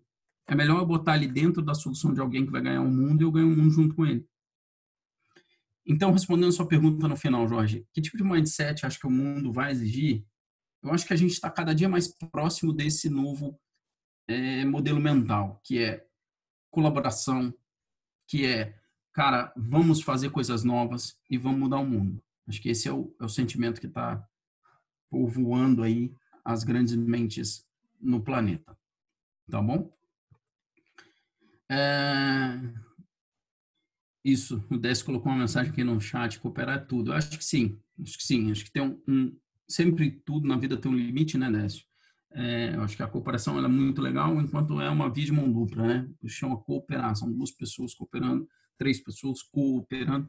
Agora, não, também não pode ser uma doação sem contrapartida. Eu acho que isso o, o empreendedorismo traz muito na veia também, né? Assim, a gente faz, colabora, mas tem que cooperar. E nós aqui no Brasil, as startups brasileiras, a gente precisa aprender a colaborar um pouco mais, sabe? A se integrar mais. Acho que tem uma falha estrutural aí nesse sentido. Tem uma pergunta aqui do Luiz Eduardo Santos. Guilherme, você acredita que esse momento de incerteza causará o maior medo nas pessoas na hora de abrir um negócio? Vai acontecer uma diminuição do negócio surgindo no pós-Covid? Assim, Luiz, é, Pode ser, cara. Pode ser. Eu acho que, mas não por causa da Covid, não por causa do medo. Eu acho que pela recessão, cara. Tem uma frase que eu gosto que diz assim: cachorro mordido de cobra tem medo de linguiça, né? Cachorro mordido de cobra tem medo de linguiça. A gente não, não, não, não se arrisca, né? Depois de passar por uma dificuldade enorme. E eu acho que o mundo vai passar por uma por uma transformação muito profunda é, junto com uma crise econômica sem precedente. E essa crise econômica sem precedente retrai, diminui realmente o número de negócios. Mas, por outro lado, abre oportunidade. Então, Luiz, eu não concordo 100%, porque eu acho que abre oportunidade para empresas nascerem com negócios essenciais, negócios que façam a diferença. Eu acho que o ponto-chave é, se você quer abrir um negócio, pense naquilo que é essencial, não naquilo que é supérfluo. O supérfluo, lembra que eu falei para vocês, um investidor ontem, meu, tentando lembrar o nome dele, esqueci o nome dele, estou ficando velho mesmo. É, ele comentou isso na, na, na, no webinar que nós fizemos. Ele falou, cara, a superficialidade perde espaço. E eu acho que é isso, os negócios superficiais perdem espaço. Se você montar um negócio, o cara vai comprar de você porque aquele é bonitinho, cara, não sei. Eu não iria por esse caminho. Agora, se você for é, montar um negócio de algo que é essencial para as pessoas, que melhora a experiência dela com o mundo, com as coisas ao redor dela, talvez você tenha a chance de ter sucesso. Então, acho que vão nascer negócios diferentes. Toda crise, Luiz, muda a natureza dos negócios. Toda crise muda a forma como nós fazemos negócios. E eu acho, acima de tudo, que assim, não dá para ter uma visão otimista, tá? No momento que tem gente morrendo, sabe? Eu acho um absurdo o que está acontecendo no Brasil hoje, é, pelo ponto de vista de, de insensibilidade de algumas pessoas. Tem gente morrendo tá? Enquanto a gente está falando aqui, gente, tem gente perdendo a vida. Então a gente não pode ser insensível a uma situação como essa. Como ser humano, a gente não pode ser insensível. Não dá para dizer que todo mundo morre. Isso é um absurdo. É, mas, tirando uma lição positiva, e acho que esse é o ponto, a gente tem que entender que toda crise traz oportunidade, sim. E nós temos que estar atentos para vender o lenço ao invés de chorar, tá bom? É, Caroline dizendo que a grande arte de empreender é fazer algo ser essencial. Isso aí. Um exemplo é o carro, que no começo não era algo essencial, hoje em dia não dá para ficar sem, sem dúvida. A indústria automobilística, Caroline, ela ela está passando por uma transformação, tá? Eu acho que a posse deixa de fazer sentido, tá? Mas o carro ganha um aspecto de essencialidade ainda maior, tá? É, é natural que as pessoas não queiram pegar trem, tá? Eu, pô, se eu tiver de escolher hoje de trem de carro, vou de carro. Isso vai acontecer com todo mundo. Então, é, o europeu, principalmente, que é muito ligado no transporte urbano, é, transporte público, ele vai voltar a andar de carro. Isso é fato. Esperar os engarrafamentos acontecerem nos próximos meses. Depois volta ao normal, tá? E eu acho que o carro, como é, pay per use, entra em cena. O carro pago para usar. Acho que definitivamente isso entra em cena. Que é, não é bem um aluguel. É mais do que o aluguel. É o pay per use. Eu vou usar, pago, depois encosto, não pago mais. É, eu acho que isso entra em cena. Quem entrar nesse negócio sai fortalecido. E acho que quem vai entrar são as montadoras, tá? Você deu o exemplo do carro aí. Meu sentimento, eu fui duas vezes no Web Summit. O Web Summit é o maior evento de empreendedorismo do mundo. Ano passado a gente ganhou um prêmio lá, inclusive. É... O maior stand do Web Summit é a da Volkswagen. Quando você vai num evento de tecnologia e o maior stand é de uma montadora, alguma coisa está se movendo. E o que estava se movendo nesse caso? A Volkswagen entendendo que ela precisa entregar uma experiência diferente para o cliente dela e que o cliente dela não quer mais comprar carro, ele quer o serviço. Eu não montaria uma, uma locadora de veículos.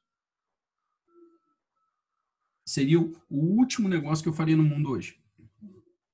Porque eu acho que as montadoras vão cair de pau em cima desse mercado Quer dizer, por que, que eu vou deixar alguém alugar um carro meu se eu posso alugar? Tá?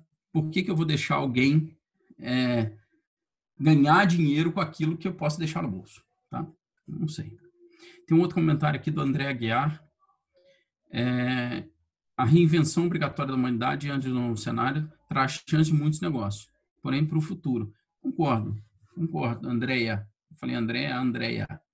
Concordo, Andréia.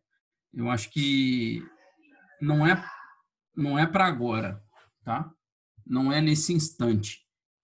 Mas as oportunidades começam a nascer nesse momento.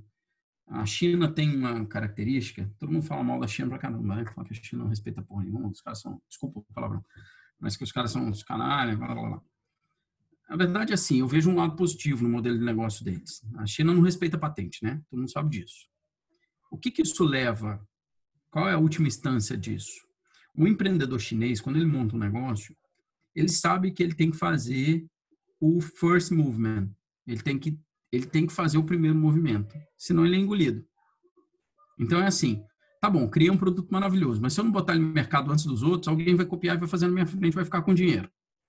Então o empreendedor chinês, ele não só cria, mas ele viabiliza. Então criar para ele não é nada, porque criar, ele criou, alguém copia. Ele tem que criar e pôr no mercado, ele tem que ser rápido.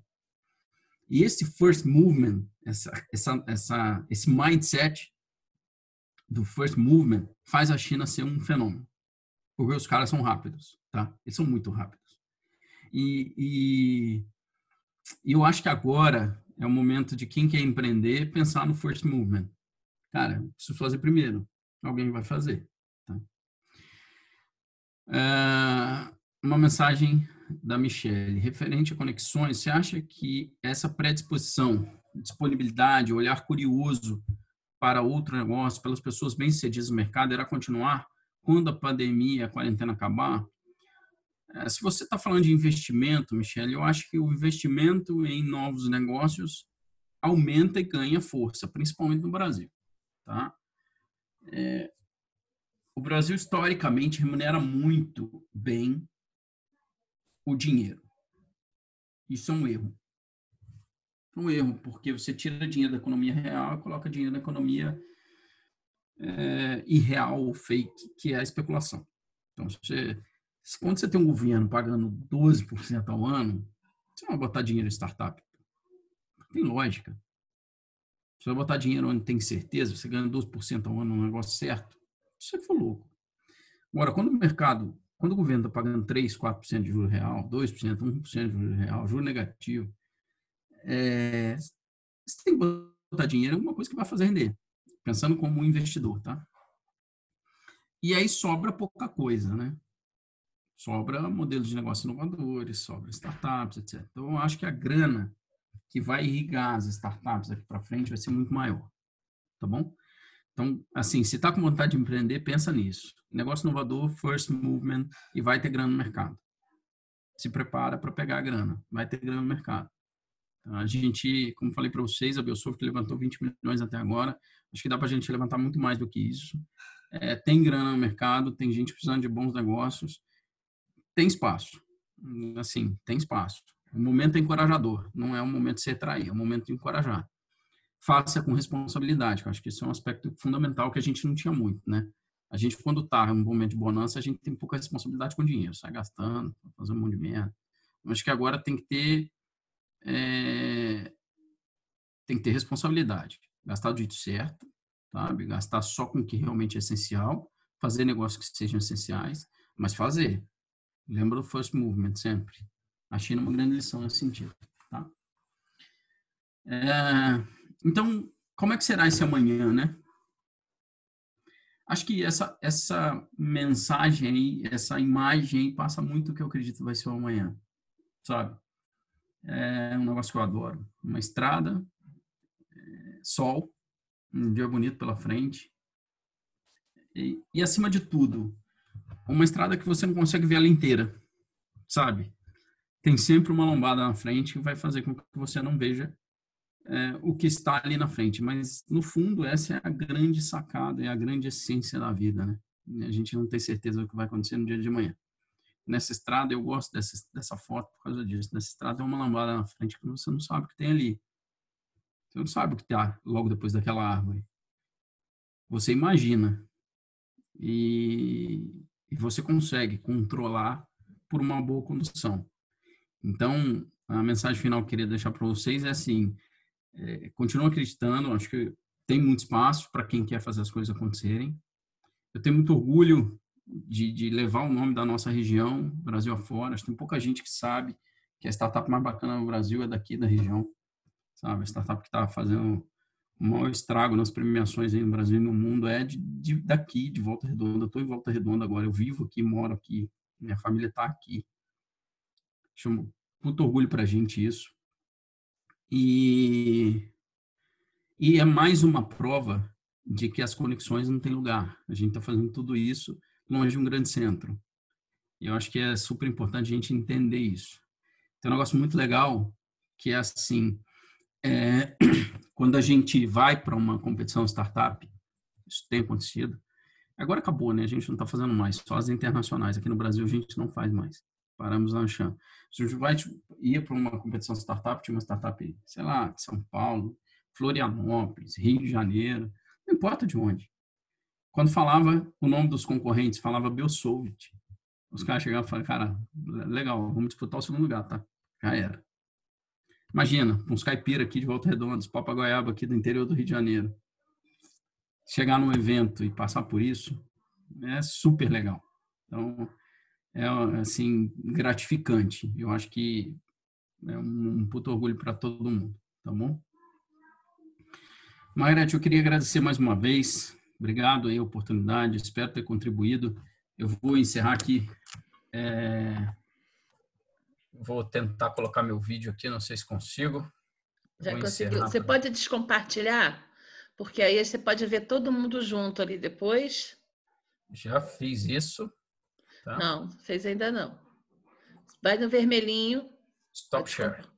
Isso. Aí você vê agora todo mundo aí.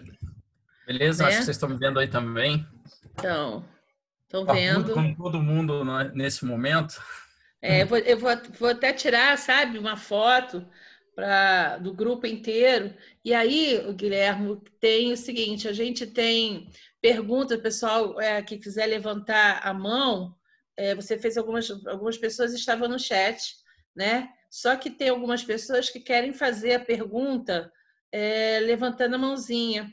Então, o que, que vai acontecer? Eu, se você não se importar, tem, tem duas pessoas de mãozinha levantada e eu gostaria de é, passar para você. É, vou abrir o microfone dessas pessoas, né? Para eles, para essas pessoas fazerem a pergunta para você, ok? Não, mim, então, para mim é um quem, prazer. Estou à disposição de vocês. Quem quiser levantar a mãozinha aí, por favor, já levanta de uma vez, porque o Guilherme está à disposição e eu vou liberando o microfone para o pessoal. Deixa eu ver aqui. Tem a Luciana. Luciana, eu vou liberar seu microfone, ativar, tá bom? Pronto, Luciana. Pode perguntar, Boa Luciana. Noite. Boa noite a todos, boa noite, Guilherme. Boa noite. Eu sou estudante aqui da, do campus Maricá, estou no segundo período de gestão. Então, eu sou mais velha que você, eu estou com 48 anos e ainda tô, estou em fase de adaptação com, com tanta conexão. Né? Então, antes, é, a gente tinha as conexões que remetiam a diversas opções é, é, pessoal, emocional, espiritual, profissional, enfim. Uma infinidade de significado que tinha como característica comum o ser humano, né? a relação de um com o outro. E hoje, as conexões regem indústrias, gera milhões em capital e move pessoas globalmente. Em sua concepção, por que essas inúmeras é, conexões que movem o mundo se tornaram tão relevantes que passou a influenciar diretamente no nosso futuro em tão pouco tempo. E o que podemos esperar é, de, de, é, dessa, dessa transformação mediante essa crise econômica? Primeiro assim, Luciano, eu acho que o mundo mudou de tamanho, né? A gente, o mundo agora cabe na tela do computador, definitivamente. Então, é, a tecnologia da informação é, é a grande responsável por fazer essa quebra de fronteiras. Né? A gente, por que, que as conexões tornaram tão relevantes? Porque elas tornaram possíveis. A gente sempre se conectou com o máximo de pessoas que a gente podia. Só que esse máximo de pessoas que a gente podia, sem a tecnologia, era uma coisa. Com a tecnologia é outra. Então, o número de conexões, o número de, de contatos, o número de pessoas com as quais nós conseguimos interagir, hoje é muito maior. Então, eu entendo que essas conexões ganharam relevância em função da possibilidade e não o contrário. Eu acho que elas iriam acontecer. Se a gente tivesse um, um telefone sem fio, pudesse falar com todo mundo, ia acontecer do mesmo jeito. O computador foi só o meio, tá? Acho que é, do, é da natureza humana isso. E indo para o segundo ponto, assim, é, o quanto isso vai ser relevante para o futuro, eu acho que 100%. Acho que daqui para frente, é, nós não vamos mais voltar a ser desconectados. Isso não é mais, não é um caminho que tenha volta. Não, não é possível imaginar que, que nós é, podemos escolher não nos adaptar. Então, nesse momento, assim, é, você comentou, né? Eu sou mais velha, tal, estou me adaptando a toda essa conexão. Acho que todo mundo, não é uma questão de idade, é uma questão de, de, de, de que é novo para todos nós. Eu, eu, eu comecei a, a frequentar uma rede social agora. Eu tinha um enorme preconceito com isso, achava uma enorme perda de tempo. Como falei para vocês, hoje frequento o LinkedIn porque é uma rede de propósito, porque ali eu estou para fazer negócios. Isso faz sentido para mim. Então eu entendo que que o futuro vai ser moldado ou continuará sendo moldado cada vez mais pelas conexões, pelas conexões que nós fazemos. E esse é o meu sentimento. Eu respondi sua pergunta? Respondeu sim, respondeu. Obrigada. Eu gostaria de, de a gente está com 200 pessoas na sala e o Guilherme está à disposição. Os nossos professores também estão aqui. O Jorge Bezerra é um professor que fez uma pergunta. O Paulo agora também levantou a mão. É, vou liberar seu microfone, tá, Paulo?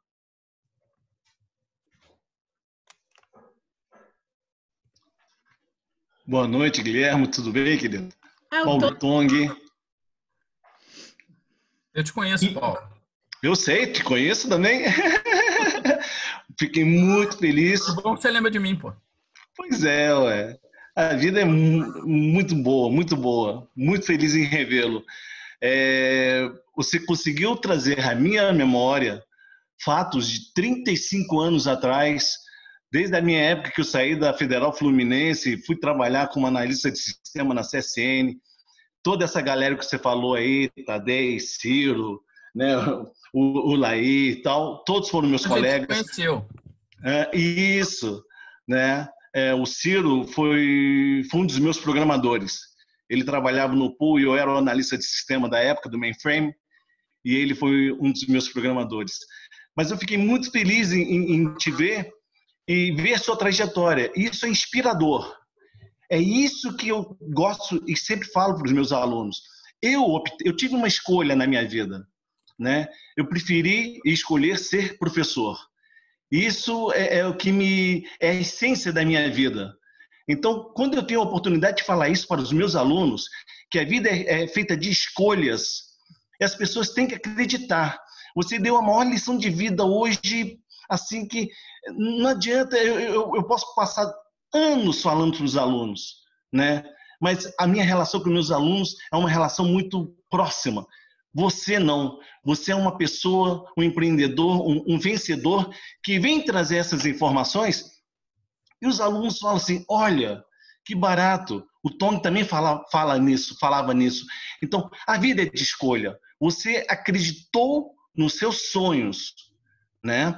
E exatamente isso, essa possibilidade das pessoas saberem fazer as conexões corretas, as conexões certas, sem procrastinação, sem deixar as coisas laissez-faire, né? E, e, e você ter em mente, acreditar no que você se propõe a fazer, foi, foi, foi uma aula maravilhosa. Guilherme, muito obrigado pela, pela sua palestra hoje. Fiquei assim gratificado. Que bom, cara. Fico muito feliz de revê-lo também. É, realmente, muitos anos que a gente não se vê. Fico muito verdade, feliz de encontrá-lo. Verdade. E, eu tenho acompanhado você... a sua trajetória, mas eu nunca. Não, eu te, te, encontrei agora no LinkedIn. Ah, então legal. até legal. Bacana. A gente vai voltar a se falar, com toda certeza. E eu acho que assim, é, isso que você falou. Sabe? É a única rede que o Tong segue. É, é verdade. E a minha também. É, é, verdade. Não, não, tem Facebook, não tem é, Pinterest, não tem Instagram, não. não. tem nada disso. O, o meu é, é, é, o LinkedIn. Também não. É, às vezes quando eu passo o olho lá, mas não. não mas você estava falando das escolhas, sabe, Paulo? Eu acho Sim. que esse é o ponto fundamental, sabe? se conectar, aproveitar esse momento da pandemia para se conectar com o seu propósito, sabe? Cara, eu fui feito para quê? Né? O que, que me satisfaz? O que, que me faz feliz? O que, que me realiza como ser humano? Acho que esse é, é, é a mensagem principal. Quando a Margarete me chamou para falar de conexões, logo me veio em mente esse ponto. Quer dizer, como é que você se conecta com aquilo que, que é a sua essência, né? Com aquilo que você gosta de fazer. É, eu hoje, é, eu, eu vi um filme, é, eu gosto muito, muito de música, né, cara? Desde moleque. Uhum. Aqueles meus amigos que eu mostrei na palestra ali, a gente. Todos eles curtem música e tal. E a maior banda para mim de todos os tempos é o Queen. Eu adoro o Queen. Adoro, curto as músicas e tal. Eu, eu acho até que tem bandas que eu, que eu ouço mais e que eu gosto até mais da música. Mas nenhuma é. delas tem expressão que o Queen teve.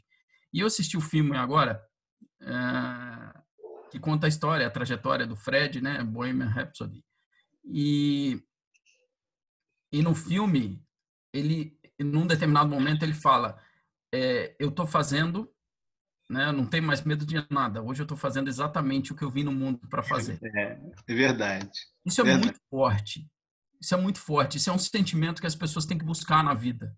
Sabe? Seja fazendo o que estiverem fazendo, mas que seja exatamente aquilo que você foi feito para fazer. E todas as vezes que a gente não busca isso, porque assim, se você busca, você já está realizado. O problema é quando você para de buscar isso. Você não hum. pode parar de buscar, tem que continuar buscando. Verdade. São os propósitos da vida. Parabéns, é Guilherme. Obrigado. Obrigada, Tong. É, agora quem vai, quem está é o Paulo. E eu vou disponibilizar o Paulo aqui. Paulo, é. pode é. falar, querido. É, boa noite, Guilherme. É, muito obrigado. Fala mais pelo... alto, tá, Paulo? É, muito obrigado por estar aqui hoje, ter é, feito essa palestra para nós, né? Eu tenho uma pergunta em relação a, a conexões, né? É, eu, por exemplo, eu sou uma pessoa que é muito introvertida, né? Quando vem é, nesse caso, né? Então, assim, eu gostaria se você teria algumas, não vou falar dica, porque não tem é, porção, não tem macete nem segredo para você é, arranjar conexões nesse, no mundo, né? Mas eu gostaria se você teria algumas dicas em relação de como é, assim, você, principalmente ao mundo profissional, e você como fazer relações principalmente como mantê-las, né? Porque às vezes você fica vários, porque igualzinho seu professor, né? é, você depois de, um tempo ele foi lá e, e, te e te como é que se diz? Te ah fugiu a palavra. Mas te recomendou né? Para aquela vaca de emprego. Mas nem sempre você tem uma marcação assim mas uma marcação assim nas pessoas.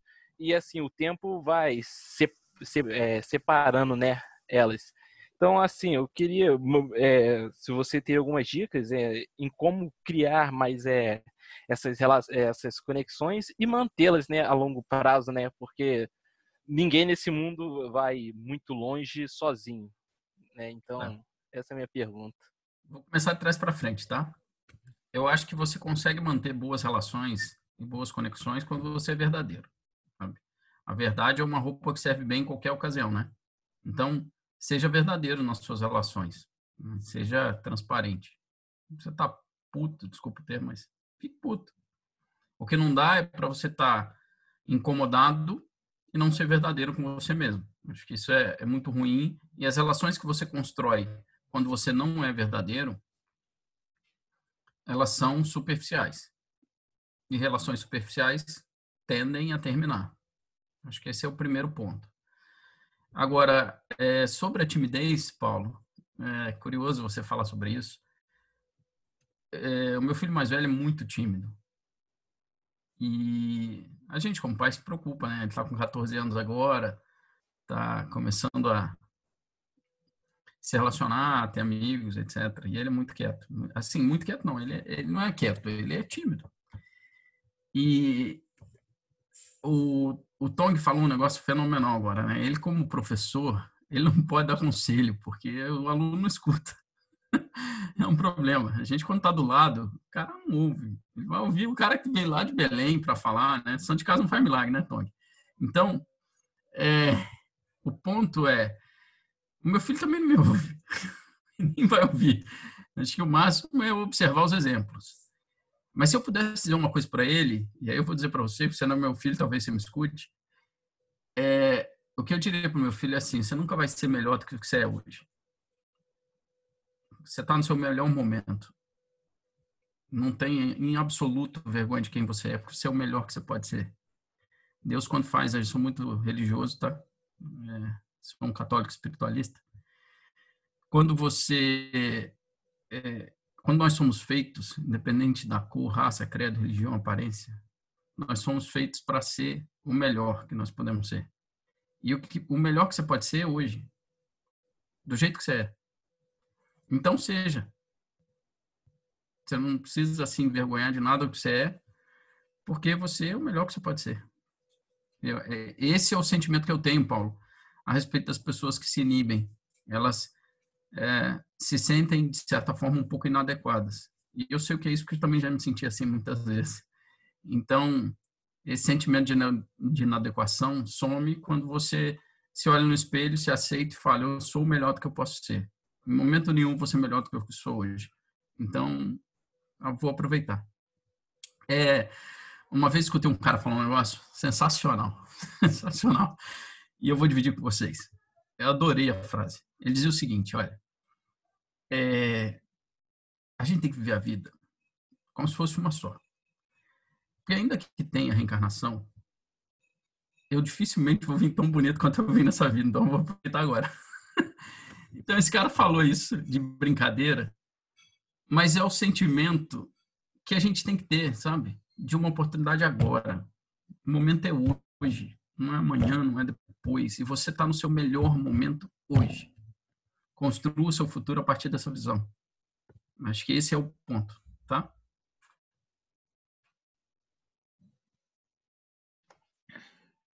Alguém deseja fazer, uh, mas tem mais pergunta. Vou abaixar a mão daqui.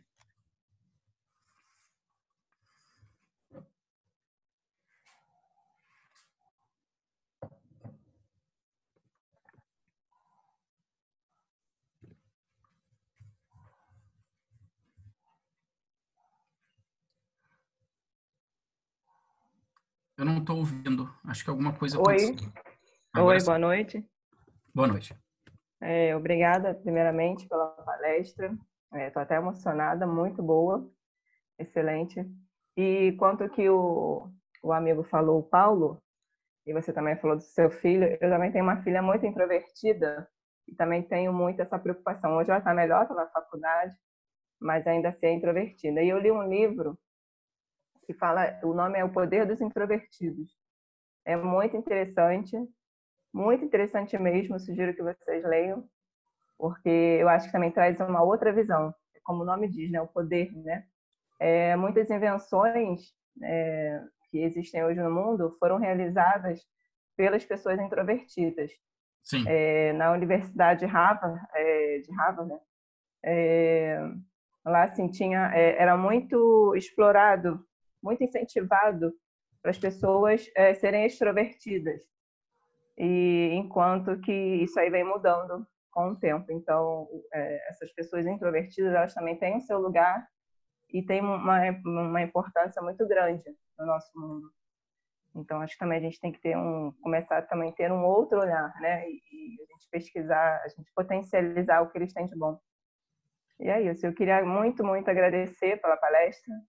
Uh, muito maravilhosa, muito, enfim, sem palavras. Muito obrigada. Obrigada à universidade, obrigada a Margarete e ao Guilherme também. Obrigado. Saúde e sucesso. Obrigado. Margarete, vai. Isso aí, Guilherme. Eu queria, acho que o pessoal não vai levantar mais a mãozinha, né? Eles fizeram muitas perguntas no chat também.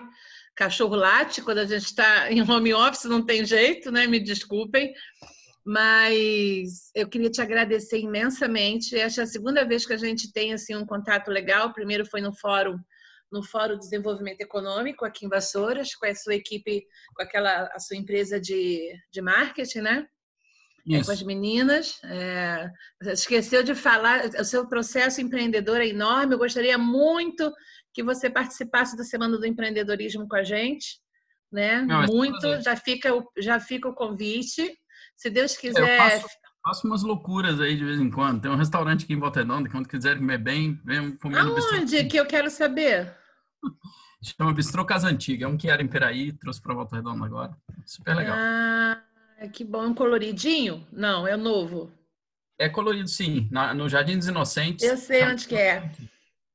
Eu sei, minha Chefe filha morava em Volta Redonda, ela mudou tem duas semanas. Bem, enfim, Guilherme, eu queria muito que você já fica o convite para a nossa Semana do Empreendedorismo, tá? De você, tomara que uh, já esteja fisicamente para você vir para cá, né, para estar conosco aqui naquele auditório bonito que a gente tem, todo reformado. E óbvio que também o pessoal de Maricá vai assistir, porque hoje a gente está com Campos Maricá e Campos Vassouras aqui, o pessoal do ADM, da gestão também. E é, vai ser também nesse novo momento, né, de passar para lá, a gente vai fazer em streaming, a gente sempre fez isso. Então, assim, eu queria já te convidar antecipadamente para participar dessa Semana do Empreendedorismo, que será no próximo semestre com a gente, e te agradecer imensamente. Eu sei quanto você é, tem suas atividades e você se dispôs a estar conosco hoje, passar essa, esse modelo de, de vida que você tem, das conexões que você fez. É muito legal a gente saber que tem uma empresa que é top line, assim, aqui é, na região, eu fico muito contente com isso, né? Eu acho que é, é um, é, vamos dizer assim, uma experiência enorme para os nossos alunos e é isso mesmo que a gente quer hoje, que é realmente que é, é, o, é o propósito desse, dessa semana acadêmica é que mostrar que todos somos feitos de conexões, né? É, feitos de pessoas, feitos de carreira, feitos de inovação, feitos de tudo, mas principalmente de conexões. Então, assim, eu queria muito te agradecer essa sua disponibilidade, te colocar à disposição a universidade. A gente já trabalha com, com TOTO já há muitos anos, né? O TODES educacional tira a gente de, de, arranca os nossos cabelos de vez em quando, né, Tony? O Tony já está até sem cabelo por causa disso, olha lá. Mas já sabe que xinga, xinga eu. Nada, tudo tranquilo. A gente aprende rapidinho. Só dá treinamento que a gente aprende, né, Tony?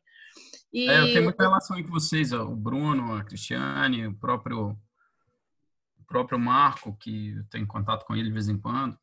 É, a gente, os alunos também têm contato com TOTOS, né, com o portal, né? Então, assim, eles estão estão falando aí, eles sabem o que, que é o TOTOS porque eles sabem, né? Porque, inclusive, eles pegam notas através Vamos xingar a mãe agora, já sabe a mãe de quem está xingando. Então, pega Mas, assim, é, eu queria te agradecer muito a sua disponibilidade e essa sua, essa sua vontade de estar conosco sabe, de falar para os nossos alunos. Eu acho que a gente está no momento aqui na região que a gente precisa é, ter pessoas como vocês, que você que estimulem, né, que inspirem é, os nossos alunos, o pessoal que está fazendo administração, porque a gente aqui a gente não forma só administrador, a gente forma administrador empreendedor e é esse modelo que a gente quer né, de administrador. Então, eu queria te agradecer muito.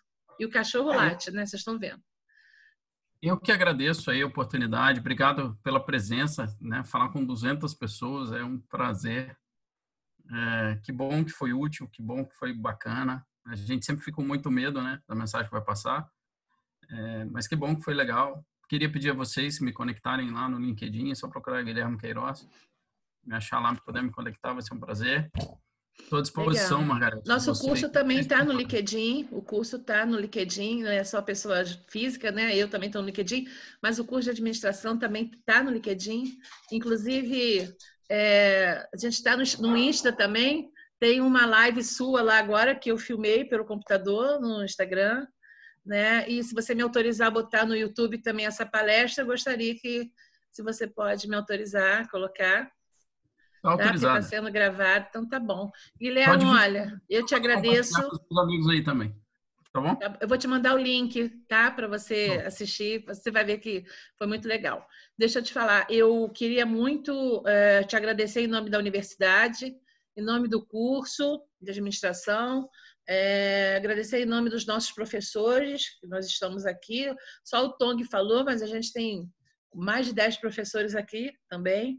Os nossos alunos de Maricá, de Vassouras, nossos, nossos convidados, porque a gente tem um monte de gente também que não são, que não são pessoas que do, do curso, mas são de fora. Então, queria te agradecer bastante e valeu por tudo. Tamo junto e tamo, estamos ó, conectados. Obrigado. Tchau, pessoal. Beijo. Valeu. Tchau, tchau, gente. Tchau. Ah, peraí que tem um negócio antes. Peraí. Cachorrada vai latir agora, mas não tem problema não. Gente, microfone aberto.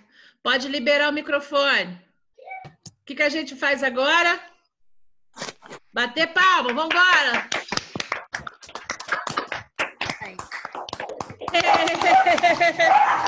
uh! Pega, reg.